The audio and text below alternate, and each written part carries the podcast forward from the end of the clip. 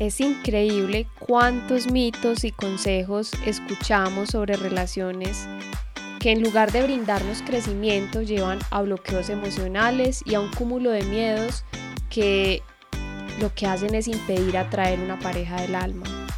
Y muchos de estos miedos se basan en el deseo de alcanzar ese amor romántico que nos ha ofrecido el cine, la literatura o, es que la sociedad misma está ahí por todos lados. Y aquí es donde se crean esos mitos y creencias que en ocasiones, o yo diría que siempre nos terminan alejando de lo que es el amor.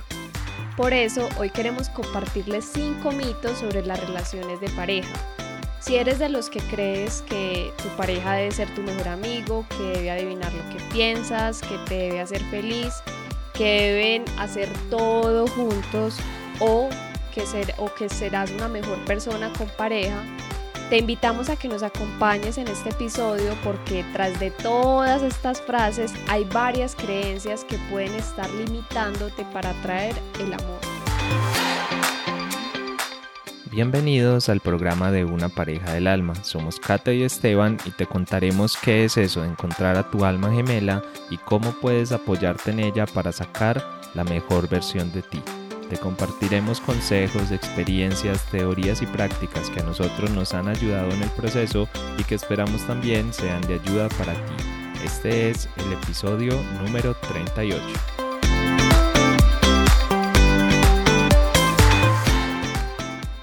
Hola, hola, un saludo para todas las personas que hoy nos están escuchando. Les deseamos, deseamos de corazón un feliz inicio de año y qué mejor de que hablar de estos temas, eh, sobre esos mitos en las relaciones de pareja. Pero antes de comenzar, eh, ¿cómo estás tú, mi amor? ¿Cómo, ¿Cómo vas? ¿Cómo va esta semana? Muy bien, muy bien, muy contento de iniciar un nuevo año, de iniciar por acá también, bueno, conectándonos también con todas las personas que nos escuchan hablar sobre relaciones, sobre amor y sobre esto que tanto nos apasiona. Así es. Y aquí seguimos compartiéndoles más información. Y antes de comenzar en profundidad con el tema de hoy, quería contarles dos cosas que me han pasado. Y una de ellas es la preparación de la boda que la verdad pues es en un tiempo muy corto. Eh, nosotros no vamos a hacer una super fiesta porque la verdad no somos como de ese estilo, pero todo esto para mí ha sido una aventura y una aventura en la comunicación con mi pareja, porque en de estos días que hemos estado hablando qué vamos a hacer, cómo vamos a organizar las cosas, a quienes vamos a invitar presencial, virtual, todo esto nos ha llevado a generar una serie de acuerdos, porque por más de que nosotros ya llevemos varios años juntos, al momento de tomar decisiones también nos ha pasado que, suponer o creer que ya sé lo que quiere el otro, eso no es tan cierto y lo van a ver a, lo largo de este episodio y es que eso nos ha pasado durante esta preparación de la boda porque a veces creemos que el otro, o creo yo que de pronto Esteban quiere algo y lo supongo y cuando converso con él me doy cuenta que no es así y claro, empiezan todos esos gustos, que esas, esos gustos que cada uno tiene y que al final queremos llevar a nuestra boda, ese momento tan especial. Entonces así esto, esto para mí ha sido un viaje, una aventura muy bonita, donde la comunicación ha sido clave, porque no somos adivinos, no somos adivinos sobre lo que quiere el otro, no podemos creer que por más eh, que llevemos ya casi cuatro años juntos, ya voy a saber lo que Esteban tiene en su mente, porque realmente somos personas que constantemente estamos cambiando. Entonces, ha sido súper clave la comunicación en estos momentos y, ahorita les vamos a dar más detalle, pero esto ha sido súper importante para precisamente que todo salga de la mejor manera. Y algo también que he aprendido en estos días, que también todo está en, en torno a la boda, y es que Esteban me dijo hace poco algo que me pareció muy bonito y creo que lo he dicho en otros episodios, y es que esta boda eh, nosotros la vemos como un camino para ser más libres, más libres de lo que somos, de lo que somos. Y porque, y no significa que ya, digamos, que muchas personas dicen, no, es que me voy a poner la, la soga en el cuello, ya no, ya voy a dejar de, de, hacer cosas que hoy hago porque ya voy a vivir, convivir con una pareja. Pero esto no es así, nosotros sentimos que vamos a ser muchísimo más libres porque vamos a soltarnos de miedos, cosas que no podíamos hacer, digamos, en nuestros hogares o que nos daba pena, ahora lo vamos a hacer porque estamos convencidos de que este camino es lo que queremos y de que confiamos en nuestra pareja. Entonces, por ejemplo, hay algo que dicen, no, es que yo ya no voy a poder salir con mis amigos, viajar porque a mí me encanta. Yo, yo tengo varios amigos y me encanta compartir con ellos. No es que lo voy a dejar de hacer, cuando lo he hablado con Esteban, e, es eso, la boda lo que está haciendo, ese momento, esa etapa que vamos a vivir es darnos más libertad, seguir compartiendo con esas personas que queremos, salir, hacer lo que nos, que nos gusta, que no sea esa, ese momento, esa boda, un limitante, que a veces está eso generalizado, a veces escuchamos personas que dicen, no, es que tengo, me da miedo porque ya no voy a poder hacer lo que yo quiero, voy a dejar de ser yo. Y aquí es muy importante esos acuerdos, esos, acuerdos con la pareja, esos acuerdos que yo he empezado a generar con Esteban, porque eso se trata una, que el conformar un hogar, es generar esos, esas, esa sana convivencia, esos acuerdos, tener una comunicación fluida, constante. Entonces, les doy todos estos ejemplos porque este episodio va a tratarse precisamente de esos mitos que a veces creemos que no, que ya voy a eh, hacer algo, me va, me va, a impedir lograr algo, o que cree, o tomar ciertas frases que se, o ciertos dichos como ciertos, lo que hacen es que nos están bloqueando. Entonces les quería compartir estas dos situaciones que al final me están llevando a mí a ver que esta preparación de la boda es un ejemplo de, de todos esos mitos que ahora estamos rompiendo entre los dos. ¿Y tú cómo vas en esta semana? Total, yo me pego mucho a todo eso que estás diciendo y es que al final, pues en la relación y en, general en nuestra vida, eh, pues van a ocurrir muchas cosas, muchas cosas van a pasar y lo importante no es eso que ocurre, sino qué voy a hacer yo con eso, cómo estoy yo realmente aprovechando eso para mi sanación, para mi crecimiento, para, para mi vida en general y la boda o la organización de la boda, porque todavía no,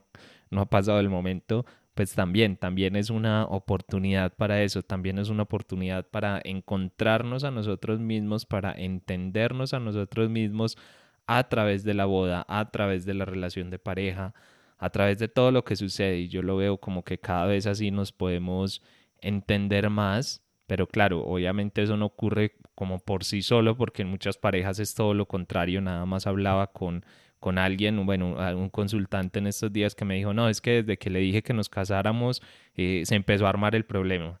por la organización de la boda, porque si esto, que yo quiero así, que yo quiero lo otro, y hasta ahí no había problemas. Entonces, mira que puede ser también,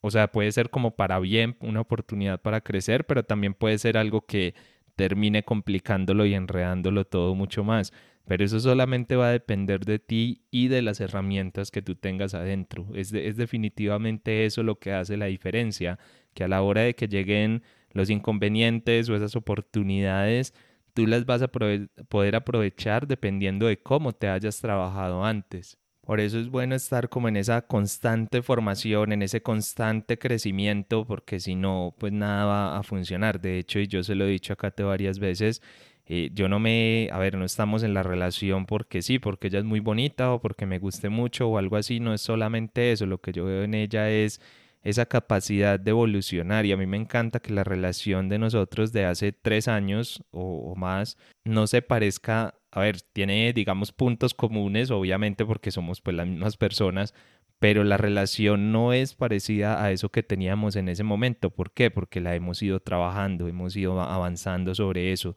Y yo creo que ahí es donde está uno de, nuestros secretos. Eh, bueno, que no es realmente un secreto, a ver, trabajar sobre la relación no es algo oculto, pero sí es algo que a nosotros nos ha aportado muchísimo y por eso, bueno, se los compartimos y de hecho este podcast, si escuchan todos los episodios, es como parte de ese compartir de lo que nosotros hemos ido aprendiendo en el camino y que obviamente esperamos que les sirva mucho a ustedes y que sea realmente de ayuda en todo este proceso. De hecho, me llegaron varios mensajes por WhatsApp, por correo, de consultantes, de personas que estuvieron en procesos con nosotros el año pasado, sean consultas personales o en talleres o en el Club del Amor Consciente. Bueno, por ahí me llegaron varios mensajes de personas agradeciendo por el acompañamiento este año y bueno, más que resaltar eso y obviamente darle las gracias también a todos los que me enviaron los mensajes o nos enviaron mensajitos de fin de año, es decirles que lo bonito que es trabajarse en su momento. Yo sé que no, no, es fácil a veces, no es fácil tomar esa decisión o incluso por momentos podemos estar tentados a decir, no, es que eh, yo estoy bien así. Pero claro, no es solamente el prepararme para hoy, el cómo estoy hoy, sino que un trabajo de esos personales a tiempo, incluso estas personas que me mandaron mensajes, muchos no han todavía llegado al punto donde quisieran llegar, porque claro, esto no es como una máquina que tú le metes dos o tres eh, datos y sale el resultado. Es un trabajo continuo y el universo es el que va dictando los tiempos y cuándo va llegando, pero aún así estas personas están agradecidas porque saben que ya están en ese camino y que en algún momento va a llegar, sea esa pareja del alma o sea lo que sea que tenga que pasar en sus vidas, pero están abiertos a que ocurra con armonía. Y para mí eso es muy bonito, muy bonito. Así como es muy bonito hoy, que de hecho el proceso que hacemos en consultas personalizadas y todo es muy de tumbar creencias, de cambiar esos pensamientos y todas esas ideas, que precisamente hoy vamos a hablar de eso, de los mitos que se construyen alrededor de una relación de pareja, que vamos a hablar de unos, pero la verdad es que hay, yo creo que hay innumerables mitos alrededor de las relaciones de pareja, pero bueno, vamos a señalar unos que también siento cuando lo leía, bueno, el, episodio de hoy lo, lo va a llevar más Cate, pero cuando lo leía yo decía, es muchos de los mitos que ella o nosotros pudimos haber tenido en algún momento. Claro, para cada, cada persona será un poquito distinto, será un poquito diferente, pero, pero al final es eso, es como ser capaz de observarnos y ser capaz de cambiar todas esas creencias. De hecho, me pasó algo curioso ahora, ahora que me acuerdo y es que muchas parejas me escriben a veces como para tener consultas y todo y me dicen, bueno, ¿cuándo vamos los dos? Y yo normalmente lo que les digo es, no, la consulta es individual, es decir, sí hacemos el proceso en pareja, pero cada uno trabajándose por su lado. Eso tiene su razón de ser y de hecho hay personas que me han dicho como, ah, no, entonces ya no me interesa o ya no es así, yo quiero es trabajar los dos al tiempo. Y a veces es como que uno está arrastrando al otro o uno está jalando al otro o quiero estar ahí como para verificar qué es lo que pasa. Bueno, hay muchos miedos detrás de eso y justo en estos días inició conmigo proceso una pareja que lo aceptó hacerlo así, hacerlo, hacerlo como cada uno por su lado, cada uno con su espacio separado y me parece muy bonito que, que como pareja se den esa oportunidad porque al final se trata de eso, a pesar de que estemos en pareja y lo, lo comento por lo que tú decías de, de ser más libres, a pesar de que estemos en pareja, estemos en una relación, estemos en una construcción entre los dos, la realidad es que seguimos siendo individuos, seguimos siendo personas, no, no perdemos realmente nuestra identidad o algo así dentro de la relación. Entonces tenemos que entendernos como individuos dentro de esa relación, entendernos como individuos dentro de eso que estamos viviendo. Y, y, hay un montón, bueno, esto se sale un poquito de lo que decías de la libertad, pero es como para sumarlo un poco ahí y decir que de todas formas, a pesar de que estés en una relación o estés sola o estés solo o estés como estés, la clave siempre será eso de revisarte a ti y la libertad no es solamente salir con amigos o viajar o algo así, la libertad también tiene muchísimo que ver con el tema de cómo asumo yo mi responsabilidad y cómo no le estoy tirando al otro las cosas, cómo no estoy diciendo es que el otro es el culpable, es que el otro es el que no hizo o es que el otro es el que no avanzó en su proceso, entonces me está afectando a mí. También la libertad es decir, bueno, yo soy responsable porque a ver, no, no podemos ser libres como para unas cosas sí y para otras no, como que para la libertad de salir con amigos sí soy libre, pero para la libertad de no sufrir, para la libertad de llevar una relación armoniosa, de resolver los problemas, entonces ahí no, ahí ya no soy libre, ahí ya soy dependiente. Y es como que acomodamos muy fácil el proceso o acomodamos muy fácil las cosas y decimos es culpa del otro. Y créanme que yo por lo menos no he visto nunca avanzar ningún proceso de crecimiento personal y sobre todo de pareja cuando le estás poniendo las culpas al otro o las responsabilidades al otro que no quiero decir que no las tenga, bueno, la culpa no, porque la culpa es un invento ahí del ego raro, pero las responsabilidades obviamente cada uno las tenemos, pero quiero decir es que no enfocarse en eso, sino enfocarte en lo que tú puedes hacer y olvidarte del tema de la responsabilidad de la otra persona y trabajar lo suyo. Bueno, espero que eso ahí se haya, se haya entendido bien, se haya entendido de, de buena manera para poder avanzar en esas relaciones que a veces son como tan tormentosas. Yo es que veo como que alrededor hay tantas relaciones de personas que no se llevan bien, que hay dolor, que hay sufrimiento, que hay un montón de historias y yo a mí me da tristeza. Yo digo, pero ¿por qué tiene que ser así? Sabiendo que se puede construir algo diferente, sabiendo que se puede construir algo muchísimo más bonito y que se puede construir algo que de verdad haga como más sentido a lo que es. Y bueno, aprovechando eso, ah, y ya que esto sale justo en el momento, eh, les recuerdo por ahí que justo esta semana vamos a, bueno, esta semana no, la siguiente semana vamos a iniciar con el taller de comunicación para el amor, donde se les va a contar un poco esas herramientas que nosotros desde la comunicación hemos ido construyendo para tener la relación que tenemos. Mucha gente, de hecho, cuando fue el compromiso, mucha gente nos escribió mensajes del tipo, es que ustedes demuestran que el amor sí se puede, que se puede encontrar, que se puede vivir, que se puede y yo diría que más que la demostración de que se puede vivir es la demostración de que se puede construir, porque esto no ha sido como que nos vimos, a ver si hubo como mucha magia cuando nos encontramos, pero no fue de un día para otro la relación que tenemos hoy, ni la que tendremos dentro de un año, porque además seguimos construyendo y seguimos evolucionando. Entonces vamos a enseñarles cómo nosotros desde el proceso de comunicación de ambos hemos ido haciendo que la relación evolucione. Básicamente eso es lo que les vamos a enseñar durante el taller, que tiene un precio súper especial que nunca más se va a volver a dar y termina el precio especial este 15 de enero. Entonces, quienes estén interesados, eh, vayan ahí, entren a parejadelalma.com y arribita van a ver formación en comunicación para el amor y ahí tienen toda la, información. Ah, bueno, y aprovecho también para decirles que vamos a volver de nuevo con las sesiones del Club del Amor Consciente para quienes estén ahí en el grupo de WhatsApp y quienes no, pues entren ahí en parejadelalma.com y van a ver cómo entrar, que en las sesiones del club tenemos como varias actividades y entonces ahí se pueden conectar con nosotros cada sábado o incluso a veces las hacemos en, otra, en otro horario, se los estamos avisando todo por el grupo de WhatsApp para quienes quieran unirse. Y yo creo que ahí están como los, los avisos de estos, de estos días. Siento que ha pasado como un montón de tiempo desde, desde, la última vez que grabamos, pero no son los mismos 15 días de siempre. De pronto hay efecto fin de año. Así es, y no, gracias ahí por esas invitaciones para que estén súper pendientes. Tenemos muchos, muchas sorpresas este año, muchas cosas que nos queremos compartirles para que sus relaciones y para que puedan atraer esa pareja que siempre han soñado. Entonces,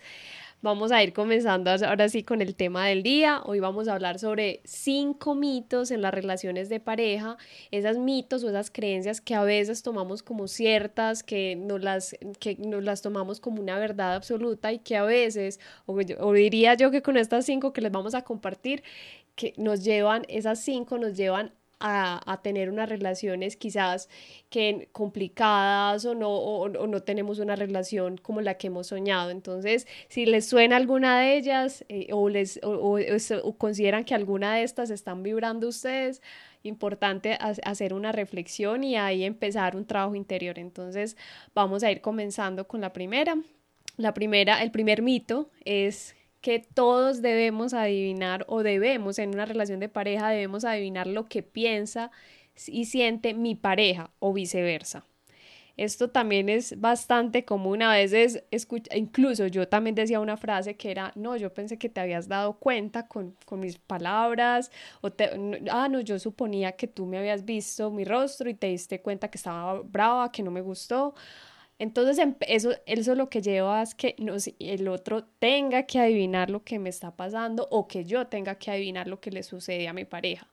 Y esto es un mito porque realmente no somos magos, no somos adivinos, cada mente tiene 20, 30 años de transcurso de su vida. Esteban y yo cuando nos conocimos ya cada uno llevaba más de 20 años en su propia vida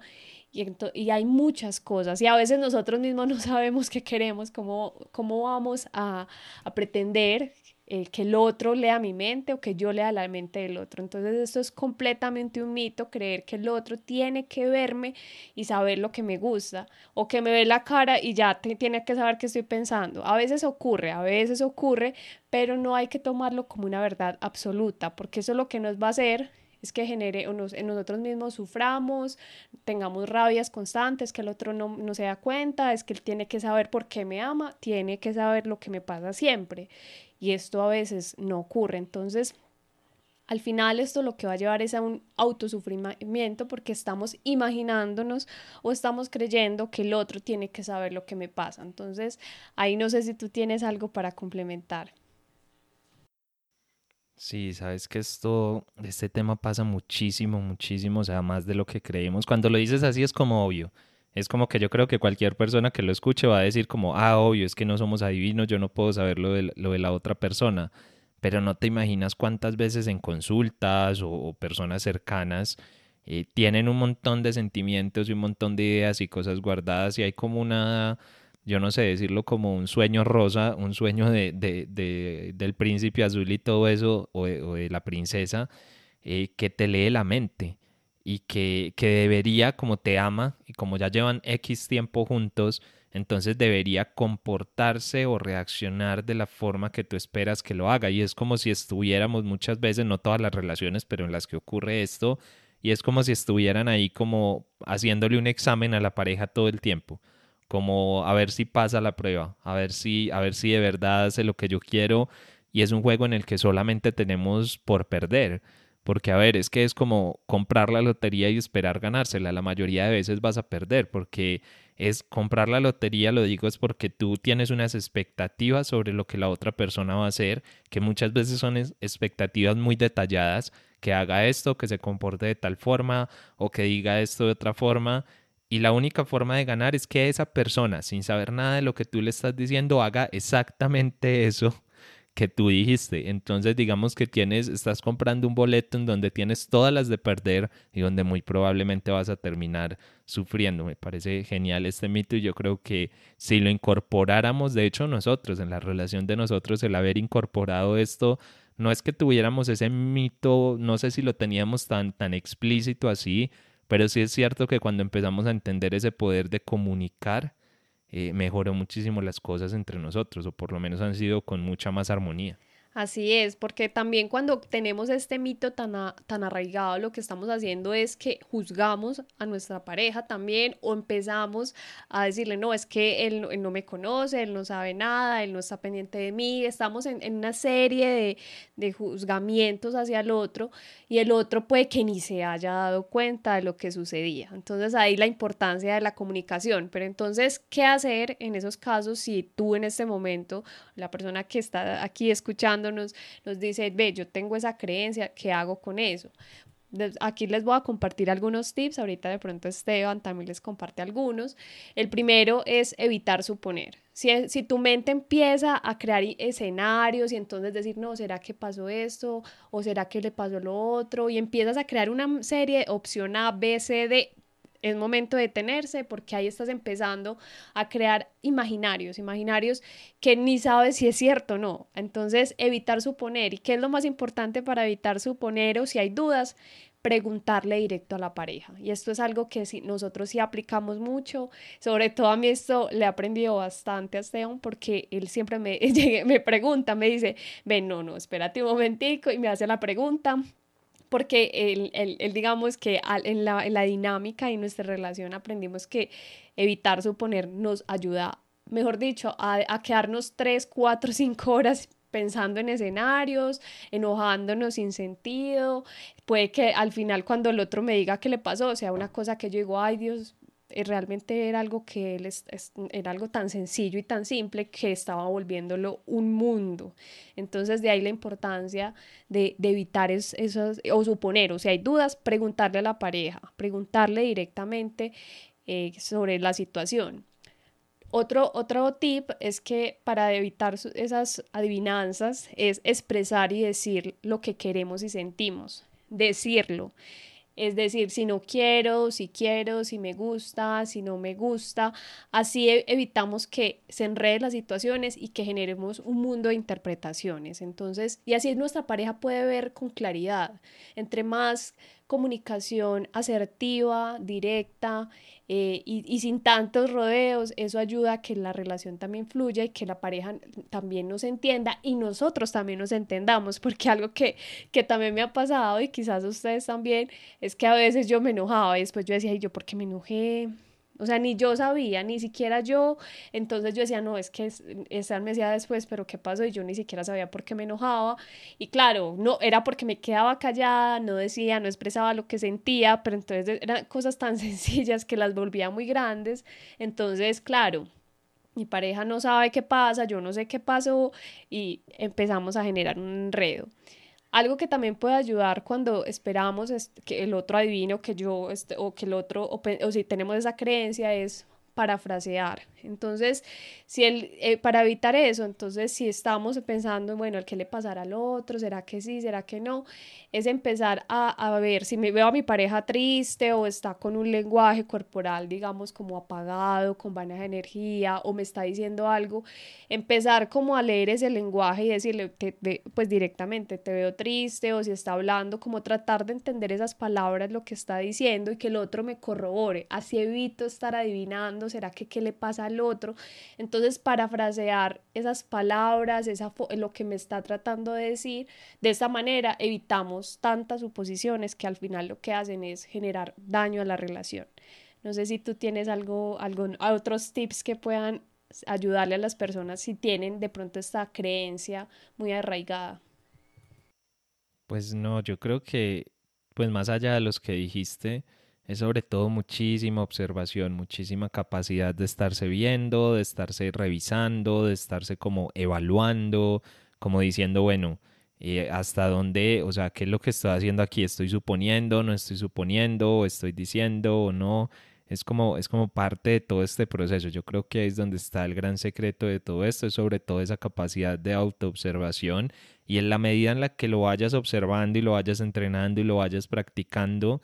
va a ser más fácil, digamos que va a salir más de forma natural. Ahora a nosotros nos sale mucho más natural de lo que lo hacíamos en un principio, pero claro, ha, habido un proceso, han habido un montón de veces en las que no nos ha funcionado o en la que de pronto no nos ha salido tan bien, entonces no te des golpes tampoco ahí porque no te salga como a la primera o no seas capaz de dejar de suponer, es un hábito que la mayoría de personas tenemos arraigada desde hace mucho tiempo y digo tenemos porque a pesar de que en la relación lo hemos cambiado mucho, yo diría que, que bueno, no es un tema ya en nuestra relación, pero en la vida misma sí lo sigue siendo muchas veces, hasta donde suponemos o esperamos del otro. Tal vez nosotros ya lo hemos trabajado más, pero igual yo creo que sigue habiendo ahí un poquito, entonces nada, para adelante y con los consejos que hiciste tú, pues está perfecto.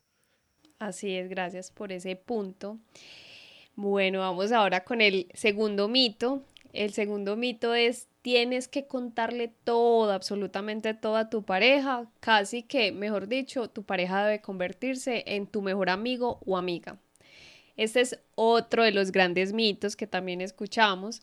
Y aquí hay, hay algo que se debe entender y es que con la pareja nosotros compartimos espacios de de intimidad, de, proximidad, de proximidad física y también hay responsabilidades compartidas. Pero esto no, no, en las relaciones de amistades, esto no ocurre, digamos, la intimidad es con nuestra pareja y sobre todo aquí estamos hablando ya de, de, conformar un hogar, generar unos acuerdos, una convivencia diaria, continua. Entonces es muy diferente a una relación de amistad. Entonces puede, aquí a veces ocurre que nuestra pareja se convierte en nuestro mejor amigo, pero no necesariamente tiene que ser así. Y a, y a veces ocurre porque, por ejemplo, en mi caso, yo en Esteban confío mucho y lo considero mi pareja, pero también lo considero mi mejor amigo, pero no significa que yo no pueda tener más amigos, más mejores amigos, eso puede ocurrir, pero Esteban es mi mejor amigo, pero también es mi pareja, mi pareja con la que convivo, tengo una intimidad,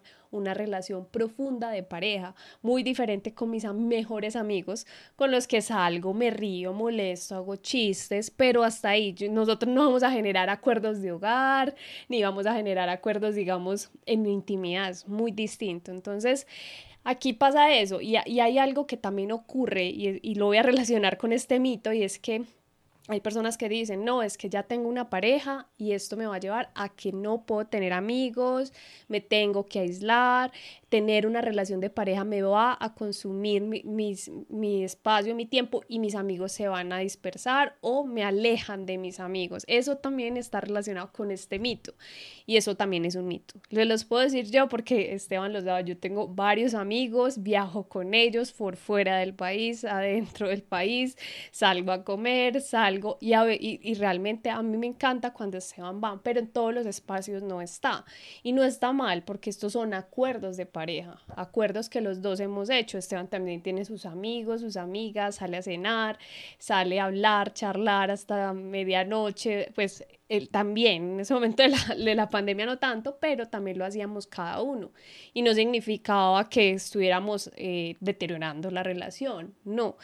Y no tampoco significa que estemos alejándonos de, alejándonos de nuestras amistades, porque cuando eso ocurre, cuando está este mito de que eh, nos alejamos de los amigos, es nuestra responsabilidad si eso llega a suceder. No es el otro, somos nosotros quienes lo estamos permitiendo. Y también como el, el, mito, pues que el, gran mito que, de, que les estaba hablando era que nuestra pareja tiene que convertir, convertirse en nuestro mejor amigo, no necesariamente tiene que serlo. Para en mi caso sí lo es,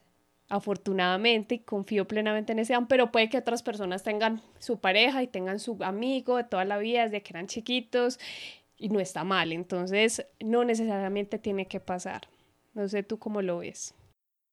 No, yo creo que ahí está súper claro, es que obviamente, y es como un sueño o una fantasía muy grande como que tu pareja sea tu mejor amigo, tu mejor amante, tu confidente, tu mejor todo. O sea, queremos y es, y es muy fuerte la presión que eso pone sobre la relación, porque entonces cualquier cosa que pase que no vaya en esa dirección o que no esté alineado con eso de ser los mejores amigos,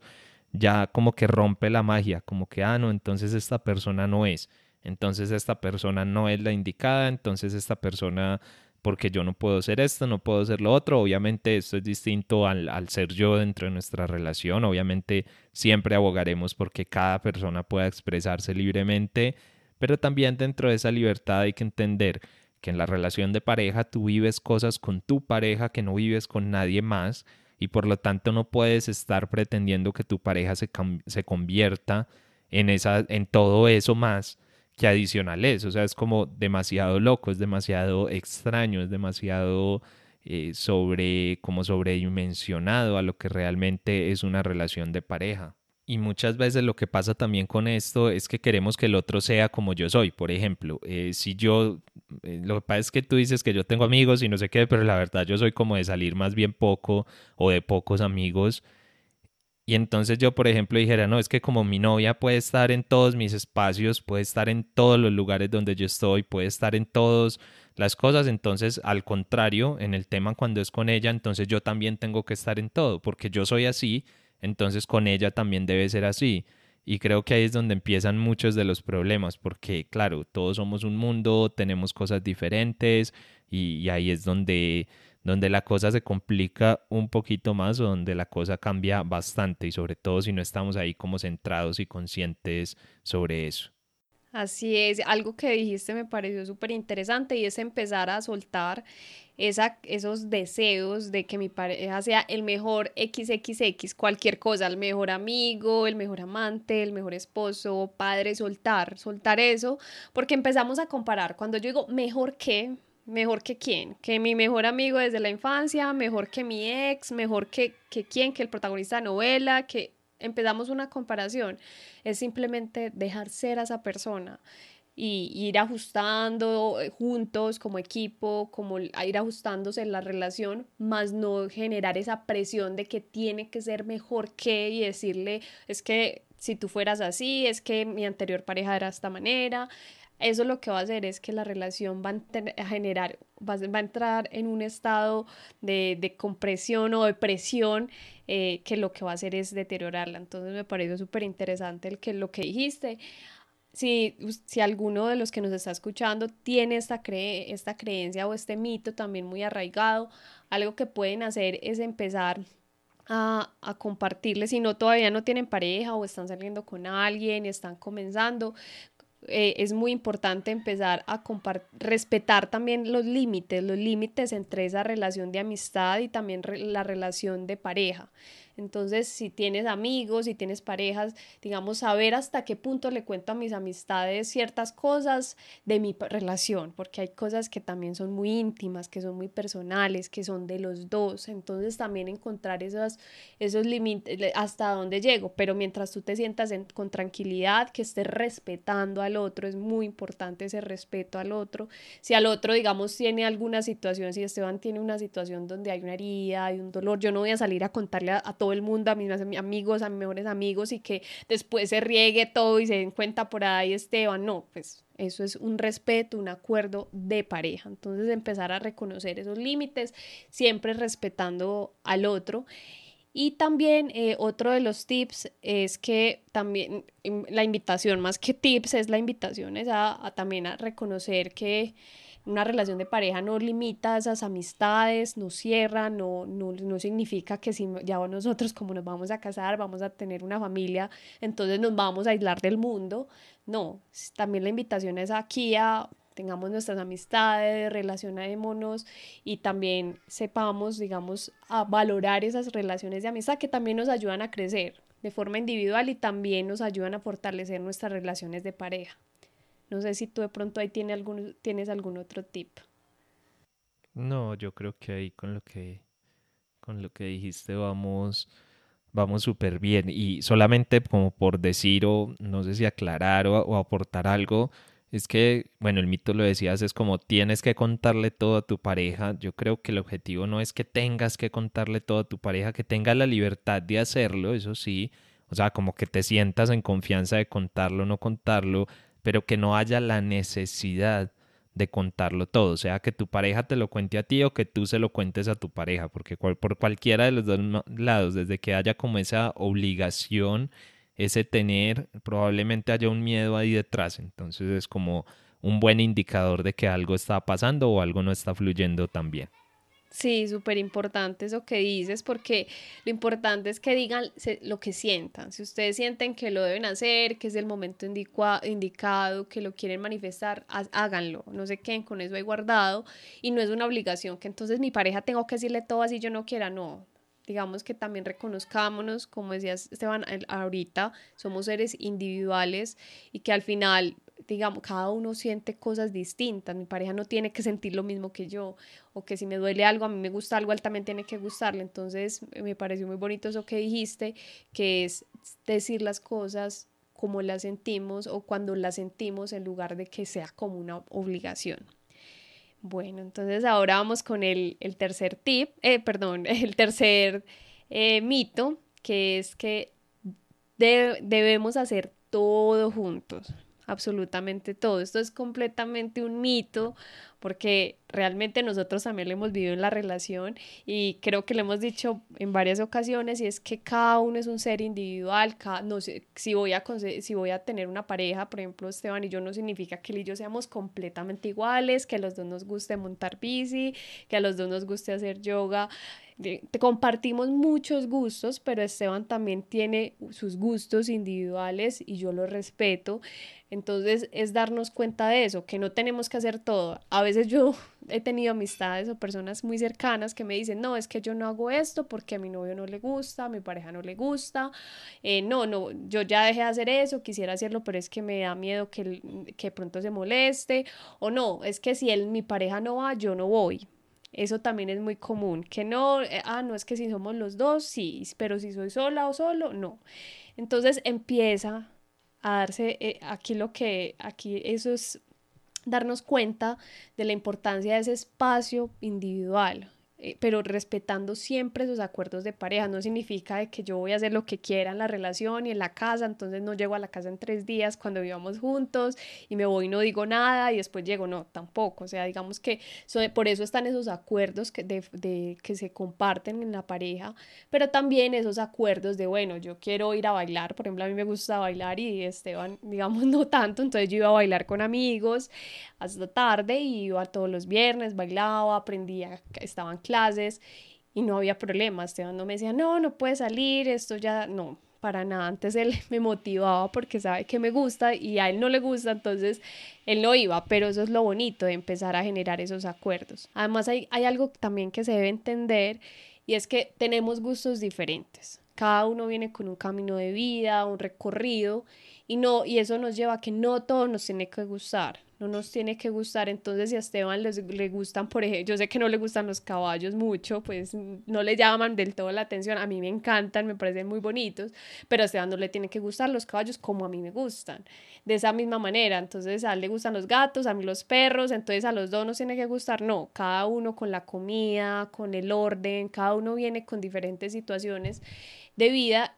y, aquí lo importante es generar esos acuerdos para evitar que hayan, eh, digamos, situaciones complicadas en la relación. Entonces, no todo tiene que hacerse justo, eh, juntos. Cada uno puede compartir o vivenciar espacios de forma individual. Y bueno, ahorita les decía, si mi pareja no va, yo no voy, es que son frases que se dicen, es bueno, si yo digo esa frase, ¿qué, qué hay detrás? Aquí es una invitación también, ahorita que lo decía Esteban, a reflexionar o una eh, autoindagación, ¿por qué no iría solo, sola? ¿Será que hay una dependencia, un apego? ¿O porque quizás hay algo detrás que de pronto está haciendo que algo no me deja que yo vaya solo, sola? Entonces, y ahí, ahí importante, casi que un análisis, porque es muy probable que haya una dependencia, pero sin asegurarlo, esto es una autoindagación que ustedes mismos pueden realizar. No sé tú ahí de pronto si tienes algo adicional para aportar. Sabes que acá pensando se puede dar este mito tanto como tú le estás diciendo, como el debemos hacer todo juntos, también como se puede dar por el otro lado, como por el lado de es que no necesitamos nuestros espacios y necesitamos no hacer todo juntos. Yo creo que ni lo uno ni lo otro, o sea, no hay una regla escrita sobre eso y una cosa no es mejor o peor que la otra de por sí. Es algo que se construye dentro de la misma relación. Nosotros hemos tenido periodos en los que básicamente hacemos todo juntos, o sea, nos mantenemos súper juntos y hacemos muchas cosas juntos, como hemos tenido otros periodos donde cada uno está más por su lado, en sus actividades o en sus cosas, y el punto es llegar a que en cualquiera de las dos situaciones esté bien. O sea, que si nos vemos mucho y hacemos todos juntos, no haya problema, que si no estamos tan juntos y de pronto cada uno está haciendo sus cosas, pues tampoco haya problema, porque al final la vida va a seguir avanzando, todo va a seguir cambiando y nada te asegura que el día de mañana esa persona con la que te relacionas o esa persona o tú mismo, tú misma, pues van a seguir siendo los mismos con las mismas necesidades, con los mismos deseos, con los mismos gustos. Y entonces, claro, ¿qué va a pasar ese día si ese equilibrio se rompe, si no lo has tenido trabajado? Entonces es más como eso, es más como entender que realmente no hay nada con respecto a esto. Es decir, simplemente decide en el día a día, obsérvate, observa a tu pareja y desde ahí que sean capaces como de trabajarse juntos. Así es, y me acordaste que yo en algún tiempo al inicio de la relación tenía esa creencia hacia el lado de casi no podemos hacer cosas juntos porque nos vamos a cansar. Yo tenía esa creencia, entonces contaba, ah, no, no mucho, pero yo venía con esa creencia, entonces en mi relación anterior yo contaba incluso los días, no, nos estamos viendo dos veces, tres veces, entonces ya era mucho para mí. Y claro, eso también lleva a, ese, a, ese, riesgo, digamos, de, de, de, no dejar que las cosas fluyan, de buscar ese control y no fluir con las situaciones, mientras que ahora con este año nos podemos ver todos los días, un día, bueno, ya nos vamos a ver todos los días, pero en, en, la, en la etapa de novios era, bueno, ya voy a soltarlos y me veo cinco días súper, siete bien, si me veo dos, uno, voy a sentir, si me, me siento tranquila, eso es lo importante, más que estar controlando de que,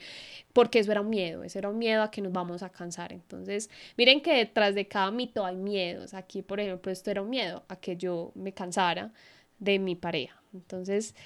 bueno, vamos a ir pasando ya al, al siguiente mito. El siguiente mito es que debes hacer feliz a tu pareja. Y esto también lo escucho continuamente y hace poco lo escuché en una película y es que no, yo tengo que hacer todo para que mi pareja sea feliz, entonces le doy todo lo material, le doy lo que quiere, lo que le gusta y le doy, le doy, le doy a mi pareja, pero, pero aquí hay algo que hemos aprendido y que siempre compartimos en nuestros talleres y es que la felicidad de mi pareja no es mi responsabilidad no significa que si Esteban y yo nos vamos a casar, yo tengo que hacer todo para que él sea feliz. la felicidad,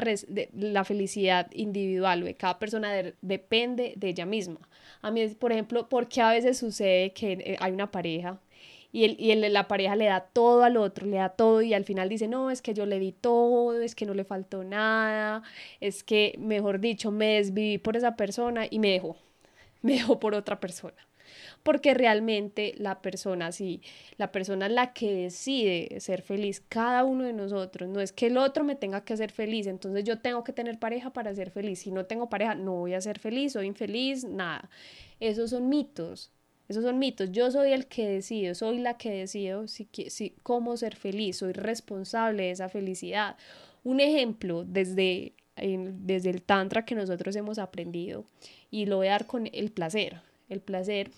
es que cada uno es responsable del placer y algunos dirán, ¿qué? ¿Cómo así? Es que el otro es el que me tiene que hacer las cosas como yo quiero. No, somos responsables. Nosotros en las relaciones íntimas y desde el Tantra que nosotros hemos estudiado, nosotros tenemos que aprender a decir no, no me gusta. A veces que no, es que le tengo que decir que está muy bien, que me gusta para que sea el otro feliz y yo aquí, mejor dicho, estoy aburrida, no me gusta nada. No, tenemos que aprender también a decir no, a decir no me gusta, lo puedes hacer de otra manera, eh, hagamos otras cosas. Hay que aprender a decirlo y eso aplicable completamente al placer. Lo que pasa es que a veces nos han enseñado que no, que dejemos que lo otro como quiera y yo acá aburrido, cansada, no me gusta, pero bueno, está bien, toca. No, el placer depende de cada uno. El placer depende de cada uno y esto es algo que nosotros también hemos aprendido desde el Tantra y es un ejemplo eh, similar al de la felicidad. Somos responsables nosotros del placer y de nuestra felicidad. También cuando nosotros nos hacemos cargo de nuestra propia felicidad, esto trae muchísimos beneficios a nuestra relación. Eso sí se los decimos porque por cada uno, Esteban y yo, tenemos gustos distintos. Por ejemplo, a mí me encanta la cristaloterapia, decidí hacer una formación y es algo que ha sido muy bonito porque yo la estudié, pero al final he hecho cosas que las he llevado a la relación de pareja. Entonces le he contado cosas a Esteban, le he hablado de cristales, le he hecho cristaloterapia, le he ayudado para ciertas cosas. Y también al final esto también lo llevé al proyecto de pareja del alma, que es algo que yo misma estoy haciendo para mi felicidad, para mi plenitud, mi tranquilidad, pero al final desemboca en la relación de pareja. Entonces, busquemos y seamos responsables de nuestra propia felicidad. Ahí no sé si tienes algo que quisieras compartirnos. Pues yo creo que el, el mito en sí es muy claro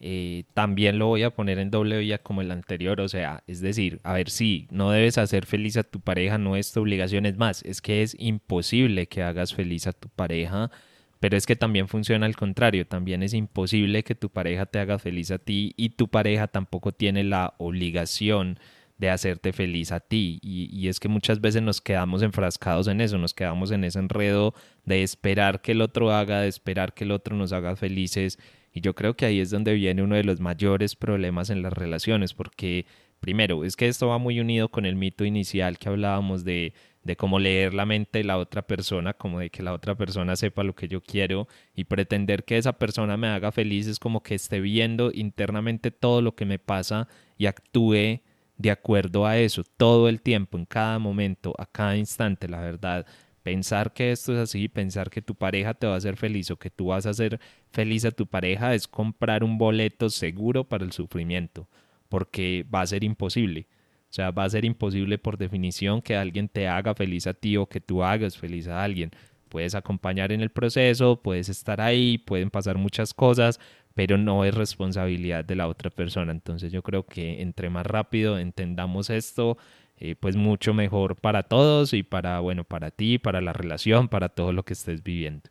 Así es, y ese es el primer tip para empezar, si tienen arraigada esta creencia, para empezar a soltarlo y es responsabilizarnos de nuestra propia felicidad, que yo soy el responsable si, si algo me agrada, si quiero estar en ese lugar, yo soy la, soy la responsable, yo misma, yo, o, y no el otro, el otro no, se, no depende, mi felicidad no debe depender del otro. Entonces, ¿qué pueden hacer? ¿Qué pueden hacer para empezar ustedes a, enriquecer sus vidas y, y, ser responsables de sus felicidades, hacer actividades que los nutran, eh, que los, los llenen, que les permitan crecer, porque al final esto lo que va a hacer es que se va hacia la pareja, si ustedes crecen como personas, si ustedes se nutren, si ustedes están aprendiendo, se están conociendo, al final eso va a llevar, va a irse hacia la relación de pareja. Entonces, al final esto va a enriquecerlos a ustedes y a la relación de pareja. Entonces eso es muy importante. Lo segundo es que vivamos e, esa, esa, ese momento de felicidad o ese crecimiento en pareja para ser, para ser felices. Más que felices es como buscar esa armonía en pareja. Es muy importante también acompañar a esa pareja en su crecimiento, a, estar ahí en esos momentos, digamos, de, de dolor, de tristeza, donde salen heridas, acompañar a esa pareja, porque en ese camino, en ese camino es donde los dos están aprendiendo, donde los dos están guiándose a ese camino de, armonía, de bienestar, si esa es tu pareja del alma. Entonces, y si no lo es, pues digamos que también agradecer por esa persona que, que ha estado, te ha acompañado en X momento de tu vida. Entonces, son algunos tips que les podría dar desde mi lado para poder empezar a a responsabilidad, eh, responsabilizarse de su felicidad. No sé si tú tienes ahí otros ejemplos o tips.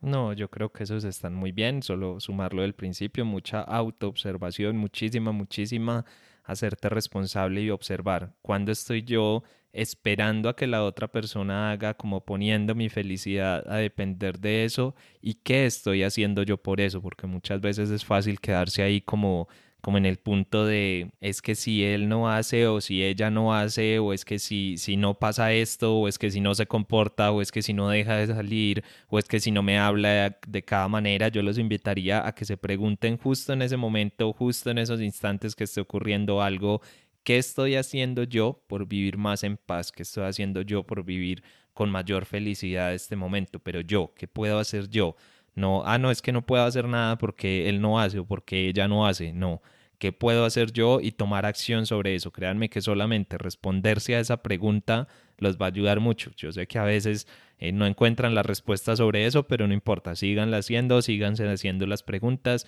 y van a ver que esas respuestas van a ir apareciendo y ustedes van a poder avanzar muchísimo más en, en las relaciones y bueno, en su felicidad en general. Así es, gracias ahí por ese tip tan importante que es la autoindagación. Y bueno, ya vamos con el último mito. Creo que este episodio va a quedar un poco largo, pero queremos entregarles todo lo que nosotros hemos aprendido. Este último mito es, debes convertir a tu pareja en algo, alguien mejor o viceversa. Tu pareja te debe convertir en alguien mejor. Y aquí pues voy a dar unos ejemplos. Si comienzas a tener una relación de pareja con alguien que no te gusta y esperas que cambie, entonces dices, no, tiene unos defecticos, no, eso no me gusta, pero sé que va a cambiar. Yo voy a hacer que cambie como sea y empiezo, le meto en cursos, charlas de todo para que vaya, vaya, vaya a cambiar. Si tú crees que eso va a pasar, es posible que esa relación no vaya a funcionar o van a, van a haber dificultades porque ahí empieza, empezamos a tener expectativas de que el otro va a hacer algo distinto, que el otro va a hacer lo que yo quiero, que va a mejorar y va a, va a ser diferente. Y ahí lo que estamos haciendo es empezar a llevar todas nuestras expectativas allá. Pero si nuestra pareja no hace eso que queremos,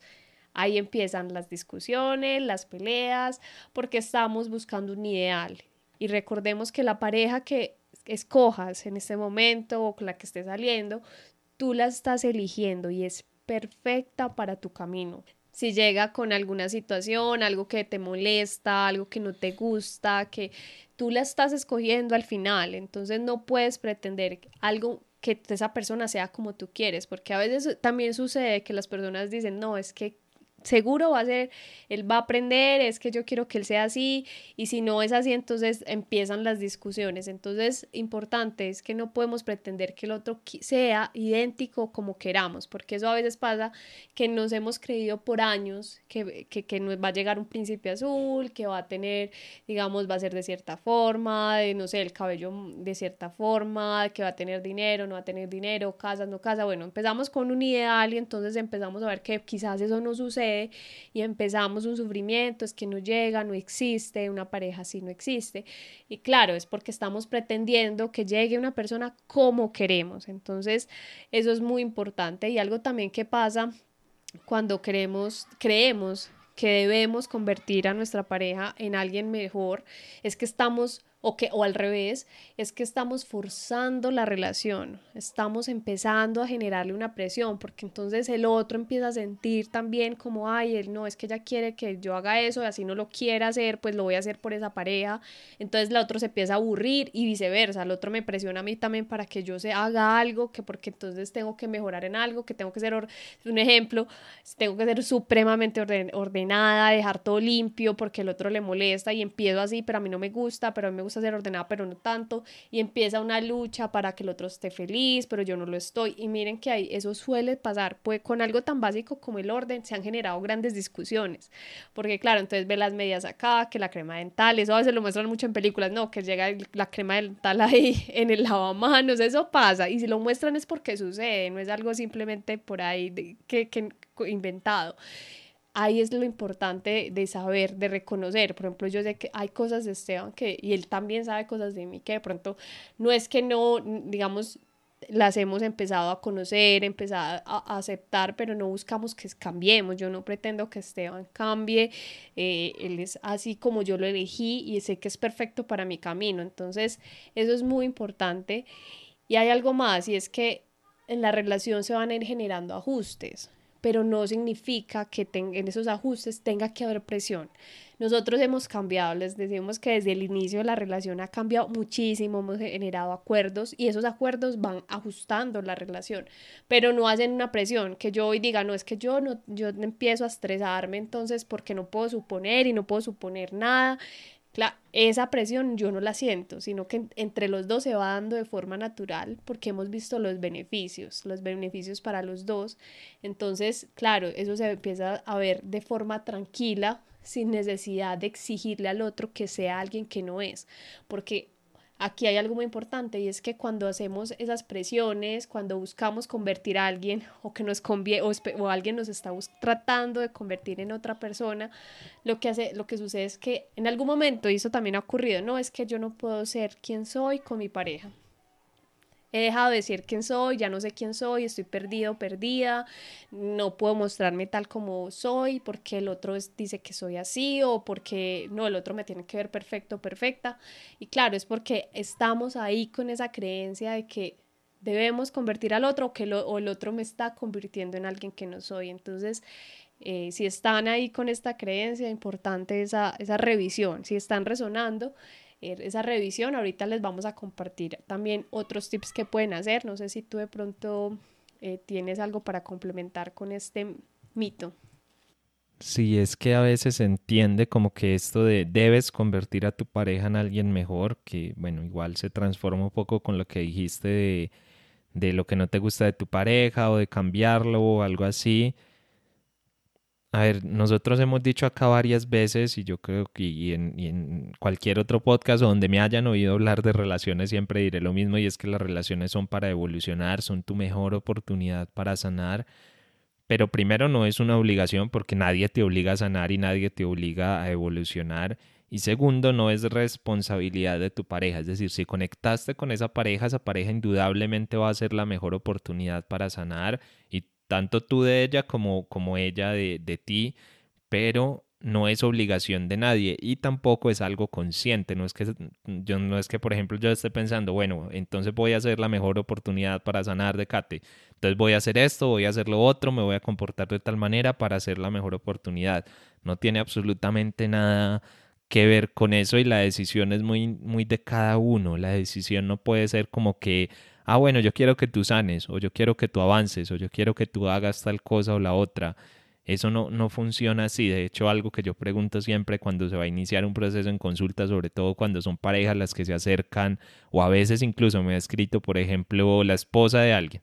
y me dice, no, es que él debe cambiar, él debe hacer esto, él debe hacer lo otro, y le digo, ¿y él qué, qué manifiesta? ¿Qué intención tiene? Y me dice, no, es que no es, no es tanto una cosa de él, sino que yo sé que él comete los errores y necesito que cambie. Normalmente a esas personas les digo, no, pues no, no me interesa la verdad llevar ese proceso porque no tiene ningún sentido. Tú no puedes cambiar a la otra persona y, y nada va a pasar si esa persona no quiere hacer ese cambio o esa transformación y obviamente reforzar, creo que ya lo dije un poco ahí con lo que estaba contando antes, pero es también lo que tú, lo que dije en puntos anteriores Y es que esto funciona en doble vía, o sea, debes convertir a tu pareja en alguien mejor, pero también pasa desde el otro lado, con menos frecuencia, pero créanme que también me lo he encontrado, esas creencias o esos mitos de que tu pareja te vuelve mejor persona, de que estar con ella te vuelve mejor persona. Y no es eso. O sea, no, es que tu pareja te invite a evolucionar o te presione o algo así. Digamos que están esas oportunidades porque se dan así, pero es tu trabajo consciente sobre eso lo que hace que tú evoluciones y te conviertas en, en una mejor versión de ti. Pero es tu trabajo, no porque tu pareja tenga la obligación de hacer o, o decir algo. Así es, y está relacionado con el mito anterior. Nuestra felicidad, la, la, la, felicidad depende de cada uno de nosotros. No, no podemos poner en, en, manos de nuestra pareja o de cualquier otra persona nuestra vida. Somos nosotros los que nos responsabilizamos al final. Bueno, ¿y qué hacer si hoy tienes el, este mito de que tu pareja o, o, te hace mejor persona o de tener pareja te hace mejor persona o que debes convertir a tu pareja en alguien mejor? Si tienes ese mito, lo primero es que le recomendamos es que vean a su pareja como un ser perfecto, un ser perfecto, así como llegó a sus vidas, es porque es perfecto, con todo lo que venga, con ese paquete completo de sus vidas, situaciones, con sus heridas. Si llegó así de esa manera es porque es perfecto para que sea tu espejo, para que tú reconozcas en esa pareja tal vez heridas tuyas, tal vez momentos de crecimiento, también que tú puedes ser el apoyo en esos momentos de tu pareja. Entonces, eh, ver a esa pareja como perfecta, amarla y respetarla tal cual y como es, no significa que esto sea conformismo, entonces lo que llegó, entonces eso es lo que hay. No, créanme que nosotros hemos tenido relaciones del pasado y han sido perfectas. Yo creo que si yo le pregunto a Esteban también más lo mismo de sus relaciones pasadas, han sido perfectas en ese momento, en ese camino, en esa situación. Y todas esas personas que llegaron a nuestras vidas nos han permitido hoy vivir lo que vivimos, evolucionar, sanar lo que vivimos con esas otras personas, aquí ya después de ese camino, estar en una relación que definitivamente para mí ha sido un camino hermoso, donde yo dije, fue pucha, yo, yo no sabía que esto era posible y hoy puedo decirlo, si es posible, es posible encontrar una pareja del alma, donde crezca, sanes, evoluciones y por eso nosotros creamos pareja del alma, entonces sí es posible. Y lo segundo es que nos demos cuenta, otro tip es que nosotros elegimos esas personas. Es que a veces decimos, no, es que porque me tocó esta persona, porque llegó así, es que en lugar, eh, eh, en lugar de, de, hacerme mejor o, o, me toca hacer tantas cosas para que él crezca, tú la elegiste. Tú la elegiste y recuerda, no puedes pretender que el otro sea como tú quieras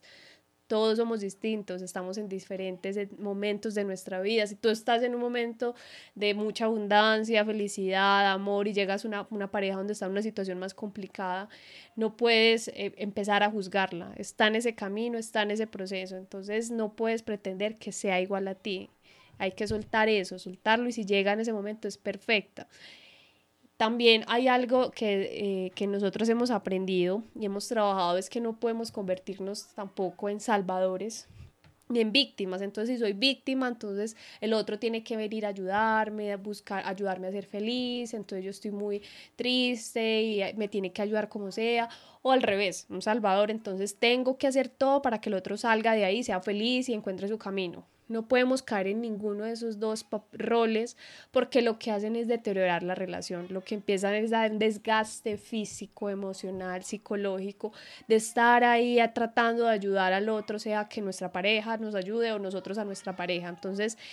hay que empezar, se puede ayudar, no es que no, nos vaya a ayudar, pero dedicar toda nuestra energía a ayudar y ayudar y ayudar y ayudar y nada, nada que sale la persona. Recuerden que quedarse en una situación de, es responsabilidad propia. El otro nos puede ayudar, pero si yo decido no aceptar la ayuda y me quedo 20 años que el otro me ayude, son 20 años donde el otro ha estado ahí con su energía, ahí dando, entregando y el otro nada que quiere y no le pone cuidado. Entonces, ojo ahí, muy importante también, desde una autoindagación, reflexión, revisar si de pronto están en alguno de estos dos roles y empezar a actuar, empezar a, a buscar, digamos, apoyo, hablar con la pareja, empezar a buscar la forma de salirse de ese círculo vicioso. Y algo, uno de los últimos tips que les quiero compartir es que si algo en ese momento o te molesta a tu pareja o te ha molestado en tus relaciones anteriores, es importante reconocer que esa persona es un espejo. y también reconocer en, en uno mismo quizás eso que está mostrándonos, porque es una oportunidad para sanar. Entonces, en lugar de buscar convertir a la pareja, es, bueno, si no me gusta algo, me molesta a mi pareja, que sea de cierta forma, ¿por qué me está molestando? ¿Será que hay alguna herida, algún miedo detrás? Entonces, en lugar de estar cambiando y buscar ser, cambiar, cambiar y cambiar al otro, es, bueno, eso que me está mostrando a mí. Es un reflejo de que esa es como la invitación también. No sé si tú tienes algunos tips para empezar a trabajar sobre este mito.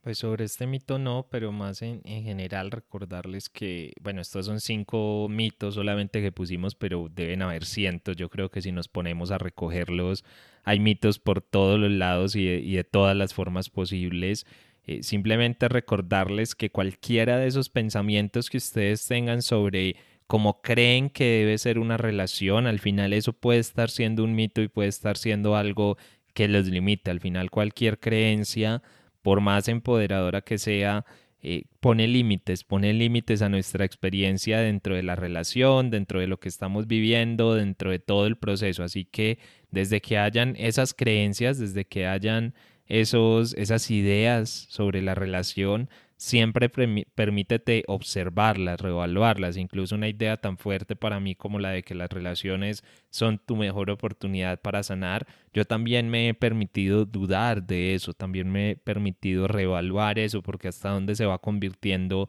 también eso en una prisión, hasta dónde se va convirtiendo también eso en un limitante dentro de mi experiencia dentro de la relación, porque si un día, por la razón que sea, yo dejo de reconocer eh, como esa oportunidad de sanación o no estoy consciente o no estoy poniendo cuidado. Al final yo creo que eso siempre está ahí, pero digamos que yo no le estoy poniendo atención. Entonces la relación va a dejar de tener sentido, va a dejar de tener lógica. Y es lo que pasa muchas veces con relaciones que llevan mucho tiempo, están casados o lo que sea, y de pronto en un momento deja como de tener sentido. Y mucha gente dice como no, es que qué pasó, si era una relación tan bonita, si era como perfecta, si hubo... Y yo creo que un poco es eso, un poco es que nos hemos quedado encerrados en muchas ideas, vivimos de acuerdo a esas ideas y el día que por la razón que sea nosotros cambiamos, nuestra pareja cambia, algo cambia dentro de la relación, entonces ya no, ya como que no tiene sentido, ya como que no tiene lógica, ya como que no se entiende nada y ahí es donde nos enloquecemos y todo se da la vuelta y hasta terminamos buscando otra relación donde supuestamente sí vamos a ser felices, pero nada, terminamos es dando vueltas sobre lo mismo, dando vueltas sobre los mismos círculos, haciéndonos el mismo daño y eso no tiene como mucho sentido. Entonces, como les decía, este es como un ejemplo, una muestra de, de cinco mitos que pueden ser pero obviamente habrán muchos más y bueno, la invitación también. Si ustedes quieren, nos pueden compartir eh, qué mitos tienen sobre las relaciones o qué ideas tienen sobre las relaciones muy afianzadas y nosotros podemos en, uno de estos episodios más adelante eh, juntar esos mensajitos que nos envíen y por ahí también les dedicamos un rato a hablar de eso y miramos desde dónde potencializa, desde dónde limita, es simplemente como a modo de ejemplo, digámoslo así, para que ustedes también puedan avanzar sobre esas ideas que tal vez los estén bloqueando. Recuerden que todos los mensajes nos los pueden mandar ahí a arroba pareja del alma en Instagram o entren en parejadelalma.com y ahí también hay un formulario de contacto. No sé qué te parece ahí que, que de pronto nos escriban o nos manden esas ideas. Sí, eh, nosotros somos súper abiertos a que nos compartan todo, dudas, inquietudes, de qué temas les gustaría los próximos episodios. Esto, esto que compartimos es porque ustedes también nos lo han pedido. Entonces, eh, bueno, yo creo que aquí ya hemos eh, cerrado todos los, los mitos, el episodio de hoy.